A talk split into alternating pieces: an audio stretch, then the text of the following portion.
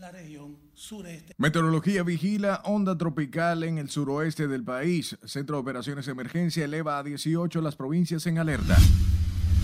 Aguaceros ocurridos en las últimas horas provocan inundaciones en sectores del Gran Santo Domingo.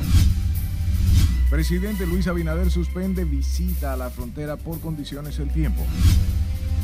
El Ministerio Público depositó la querella formal contra el ex procurador Jan Alain Rodríguez y demás implicados en el caso Medusa.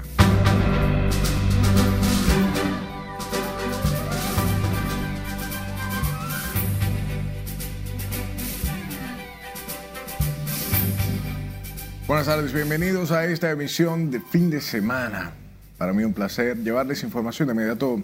Comenzamos y lo hacemos desde la Oficina Nacional de Meteorología que pronosticó este domingo que vigila una onda tropical al sureste del país, además de la incidencia de una vaguada que ha generado fuertes precipitaciones en gran parte del territorio nacional. Nuestro compañero Miguel de la Rosa está en directo desde la ONAMED con los detalles. Adelante, buenas tardes. Saludos, muy buenas tardes, así es. Las condiciones de tiempo empezarán a mejorar gradualmente a partir de este lunes. Por eso estamos aquí en la Oficina Nacional de Meteorología para que el predictor Heriberto Fabián nos explique o nos dé más detalles de todo lo concerniente a las condiciones del tiempo. Buenas tardes, Heriberto.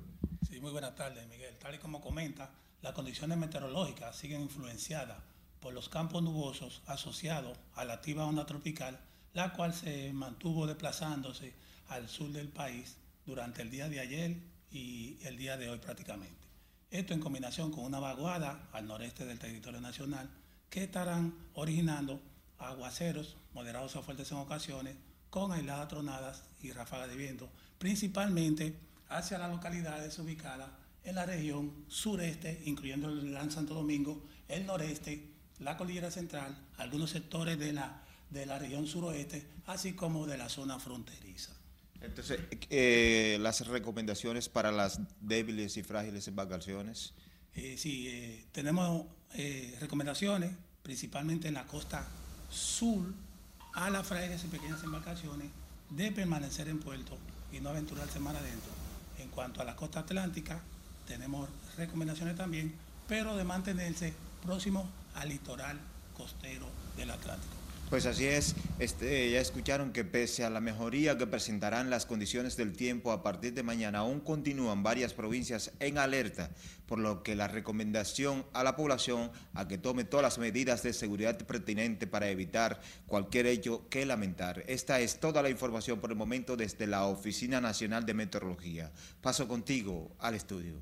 Gracias, Miguel, por la información.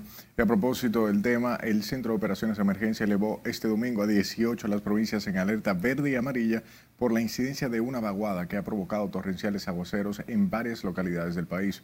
En ese sentido, el director del COE, Juan Manuel Méndez, informó que las lluvias continuarán sobre la porción oriental y la costa sur y luego se propagarán de manera gradual hacia otros puntos de la cordillera central y el valle del Cibao el Centro de Operaciones de Emergencia mantiene y amplía niveles de alerta siguientes. En verde, el Gran Santo Domingo, San Pedro de Macorís, Monseñor Noel, El Ceibo, La Romana, Barahona, Asua, San Cristóbal, Monteplata, Sánchez Ramírez, Atomayor, La Altagracia, Pedernales y Peravia.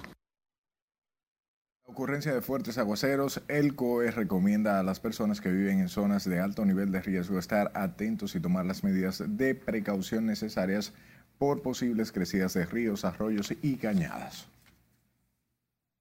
Continuamos con el tema ya que las lluvias provocadas por una onda tropical y una vaguada han generado inundaciones en los sectores de Villajuana, el, del Distrito Nacional y Guajimía en Santo Domingo Oeste. Juan Francisco Herrera con estos detalles. Los aguaceros producidos en los últimos días debido a la incidencia de una onda tropical y una vaguada en territorio dominicano, inundaron calles y avenidas de esta capital y otras zonas del Gran Santo Domingo.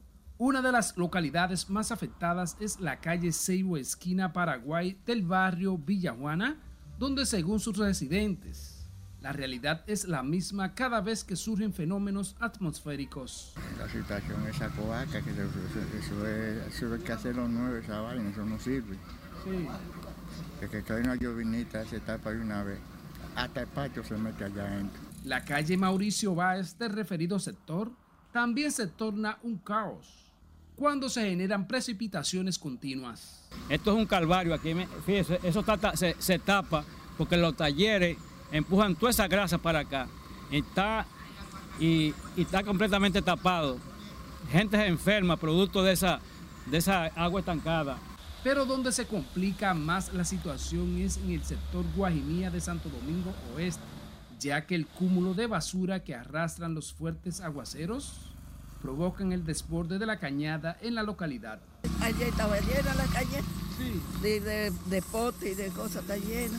¿Es importante que se limpie eso? Sí. ¿Por qué usted cree que es importante? Ah, porque eso hace daño, eso, trae moquitos, trae todo eso, trae muchas enfermedades. En este sentido, los moradores de este sector pidieron este domingo la intervención urgente de la alcaldía para limpiar la cañada. Oh, pero usted sabe que la basura, eso es basura.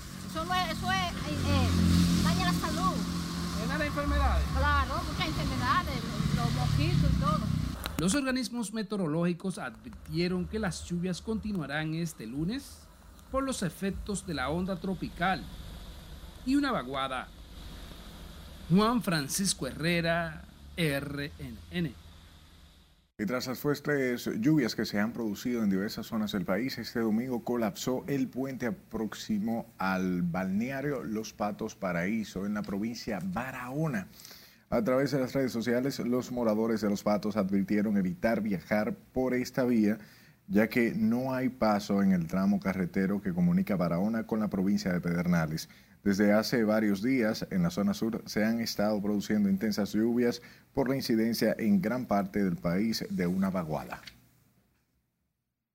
El presidente Luis Abinader suspendió este domingo las actividades que tenía programadas en la provincia Bauruco e Independencia como medida de prevención y para estar atento ante cualquier eventualidad debido a la incidencia de una onda tropical y vaguada en el país.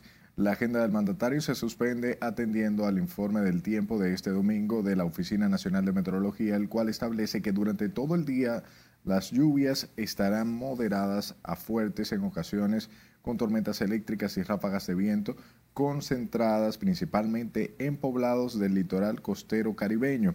El presidente Abinader tenía previsto dejar iniciados este domingo los trabajos de construcción del subcentro de la Universidad Autónoma de Santo Domingo en Neiva, provincia de Bauruco y otras actividades en esas provincias del sur. Y como consecuencia de las intensas lluvias que han asediado en las últimas horas en gran parte del país, un accidente de tránsito se generó la mañana de este domingo en el tramo carretero Villa Jaragua-Jimaní. Según los testigos, el aparatoso accidente ocurrió luego de que el chofer de una camioneta perdiera el control del vehículo y se estrellara contra un poste del tendido eléctrico. El accidente causó un fuerte entaponamiento y bloqueó el tránsito en ambos lados. Hasta el momento las autoridades no han reportado pérdidas humanas. Hablemos del Ministerio Público que depositó pasada las 11 de la noche de este sábado la acusación formal del caso Medusa, que tiene como principal acusado al ex procurador Yanalain Rodríguez. La fiscal Luisa Liranzo acudió anoche a las 11 y 42 depositar la acusación formal contra el ex procurador y otras 50 personas, un expediente que según la magistrada contiene más de 13.000 pruebas. El órgano persecutor de los hechos delictivos tenía hasta las 7 o bien hasta el 7 de este mes para hacer el depósito del expediente luego de que se venciera el plazo para presentar la acusación formal y la jueza Altagracia Ramírez de la Cruz le pusiera esta nueva fecha. Además de Yanalain Rodríguez Sánchez, guardan prisión preventiva el exdirector de Tecnología de la Información y la Comunicación del Ministerio Público, Javier Alejandro Forteza Ibarra, el exdirector administrativo Jonathan Joel Rodríguez Invert y Alfredo Alexander Solano Augusto, ex subdirector administrativo. Manténgase informado en nuestra página web rnn.com.do, al igual que la red de su preferencia. Solo busque nuestro usuario arroba noticias rnn, sus denuncias a este número de WhatsApp 849-268-5705 y escúchenos en podcast. Estamos en Spotify, Apple Podcasts, Google Podcast como Noticias RNN. Vayan a vacunarse. Es tiempo de nuestro primer corte de la tarde. Al volver, la población respalda llamado del presidente Luis Abinader a continuar vacunándose contra la COVID-19. Además, detalles sobre la muerte de dos hombres en Jarabacoa durante una discusión. Esta es la emisión fin de semana de Noticias RNN.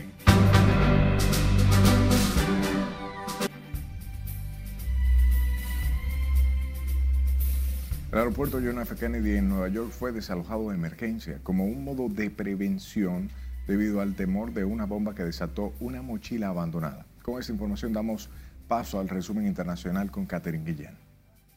El pánico se apoderó este domingo del aeropuerto internacional John F. Kennedy en Nueva York cuando la seguridad encendió las alarmas pidiendo desalojar la terminal. La causa fue una mochila dejada abandonada que posteriormente se determinó que la misma no contenía explosivos. La tormenta Brownie que se desplaza por el Pacífico de Centroamérica cobró la vida de una persona en El Salvador, donde además derribó árboles, anegó calles, algunos hospitales y viviendas mientras las autoridades realizaban evacuaciones y rescates. El gobierno colombiano rechazó este domingo las acusaciones mentirosas, cínicas e irresponsables del presidente venezolano Nicolás Maduro, quien aseguró que Colombia supuestamente activa planes para afectar la infraestructura eléctrica y atentar contra personalidades de ese país.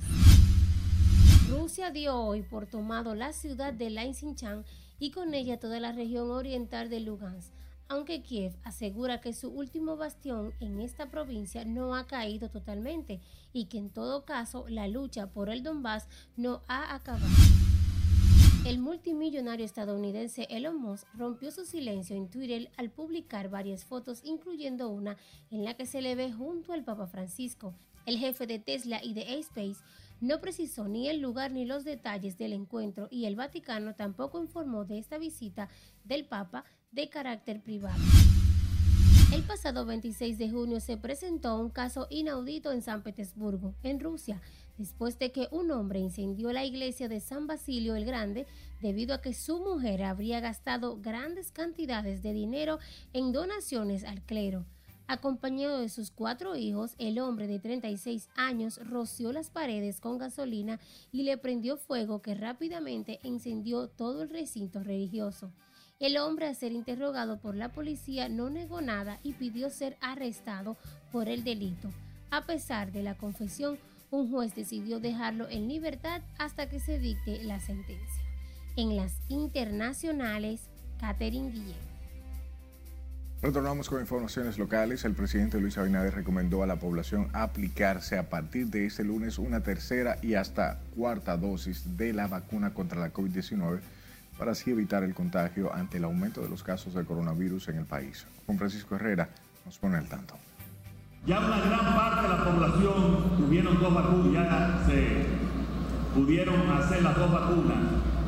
Todavía tenemos que subir en la tercera vacuna, especialmente a las personas de edad y a las que tienen comorbilidad. El mandatario Luis Abinader motivó a la ciudadanía a acudir a los centros de vacunación a inocularse contra el COVID-19, que aún persiste en el país. A pesar del incremento del COVID, solo tenemos un 9% de personas hospitalizadas y la mayoría de ellas, gracias a Dios, no es grave, pero la mayoría sí son personas de más de 60 años y con algún problema de comorbilidad que le afecte.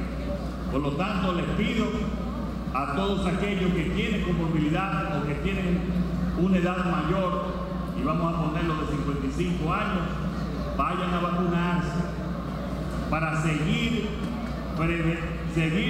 con la prevención que nos dio el reconocimiento la Organización Mundial de la Salud de los países que mejor habíamos manejado la pandemia en el mundo, en todo el mundo. Esta decisión del mandatario encontró respaldo de la ciudadanía quienes consideran que la inoculación es la única forma de atacar el virus. Claro que está muy bien y en verdad la gente tiene que cuidarse y saber que la vacuna es por su propio bien para que no nos enfermemos y que el presidente está haciendo su parte y nosotros tenemos que colaborar con él.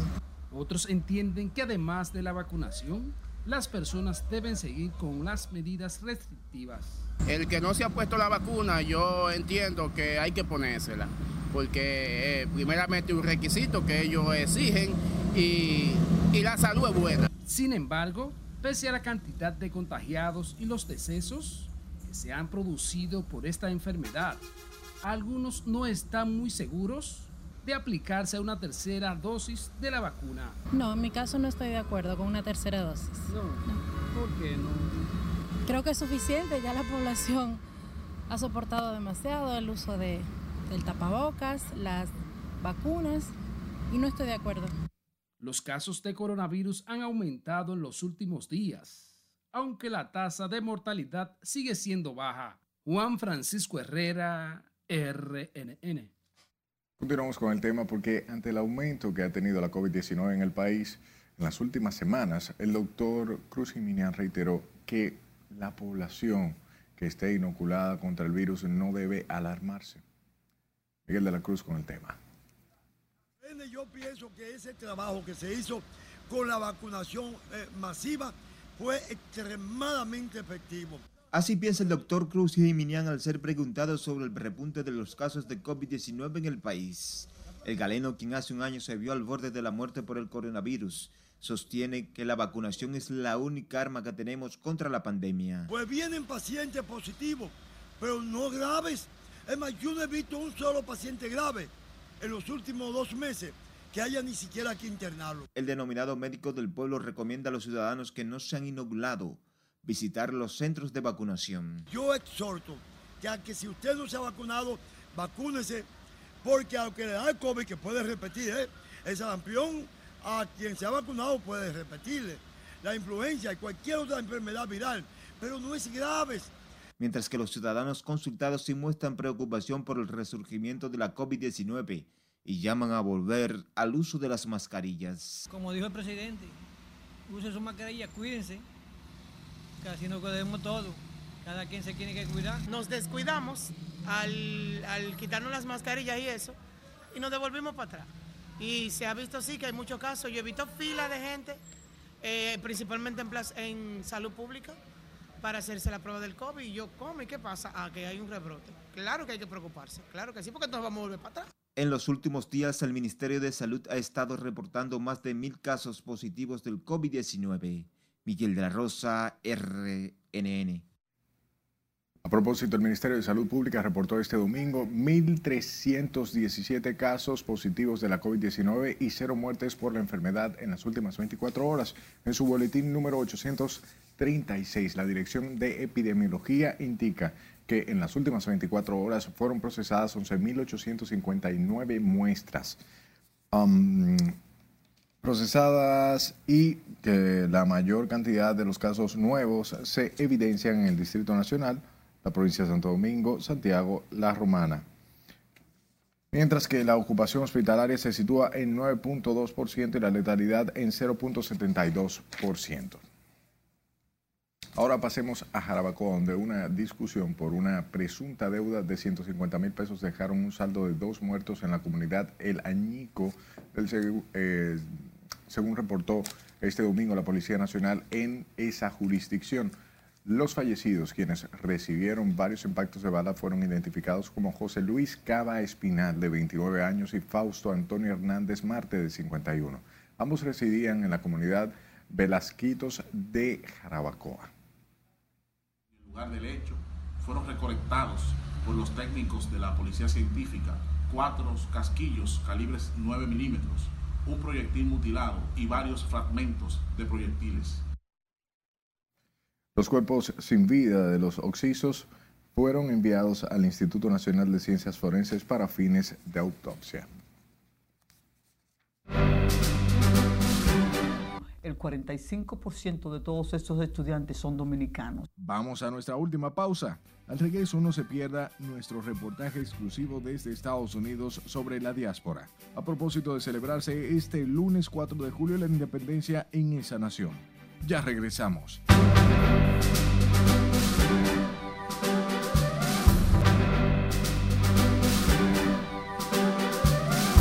Gracias por su tiempo. Sepa que mañana 4 de julio se celebra el 246 aniversario de la independencia de los Estados Unidos, nación donde residen más de 1.200.000 dominicanos. Se destaca la participación de la diáspora en esa nación norteamericana y el impacto que tiene para la economía nuestro país las remesas que envían los quisqueyanos cada año. Juan Francisco Herrera entrevistó a la dominicana y asambleísta del Distrito 86 del Bronx, Yudel Catapia, y a la dirigente comunitaria en Manhattan, Jacqueline Willamo, y nos da los detalles. Adelante.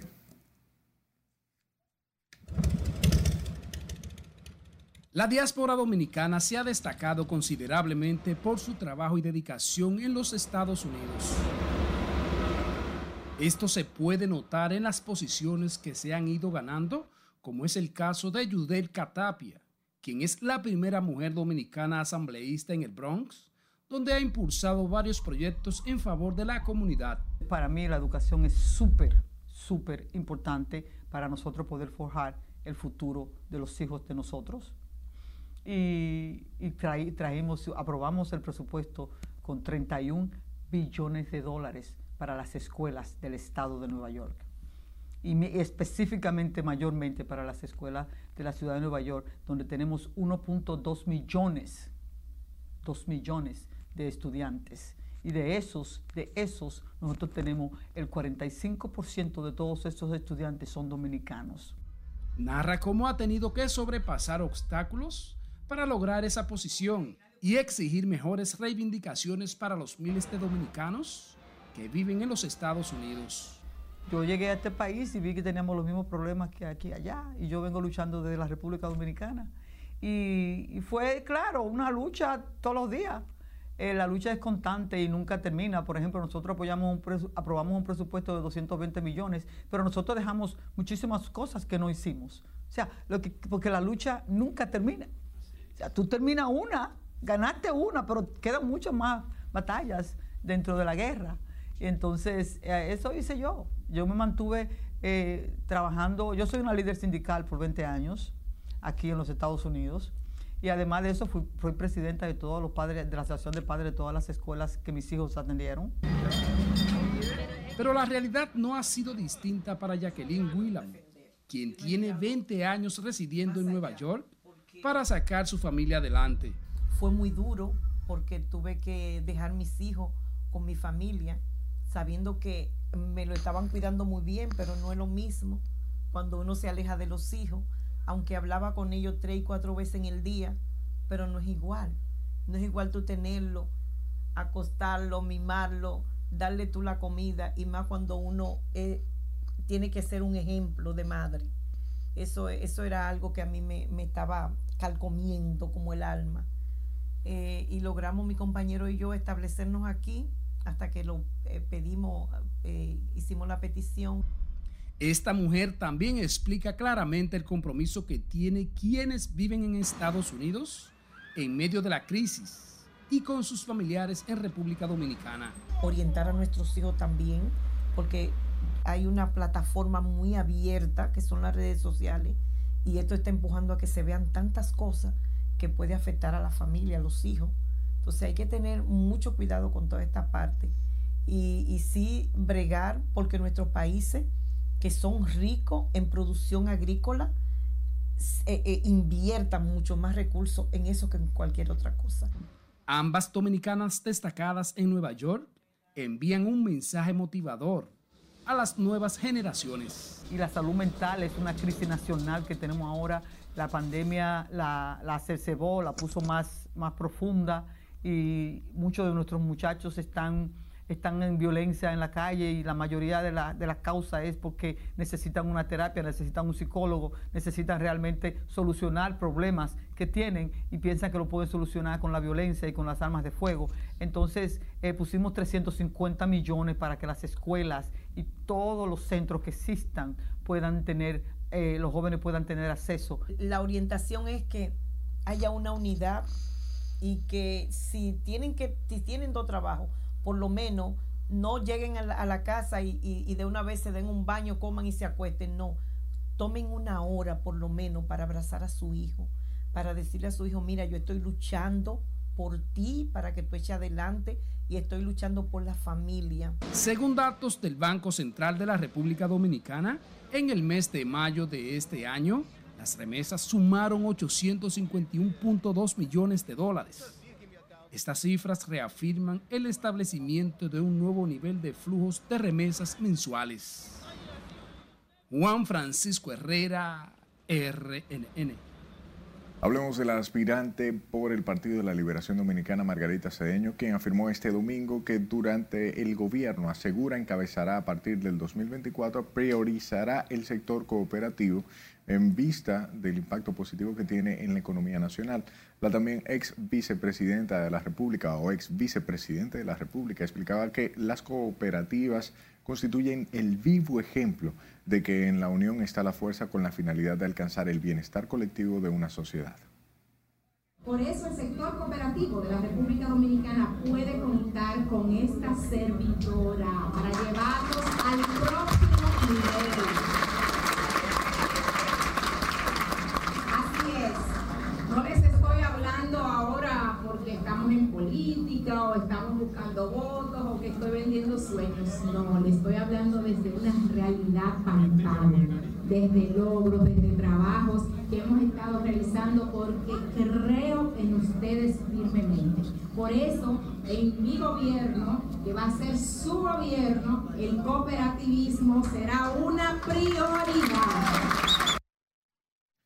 Estas afirmaciones fueron expresadas por Margarita Cedeño en el marco de la actividad sector, sector cooperativo con Margarita, la cual contó con cientos de representantes de asociaciones cooperativas a nivel nacional que se dieron cita en un hotel de la capital.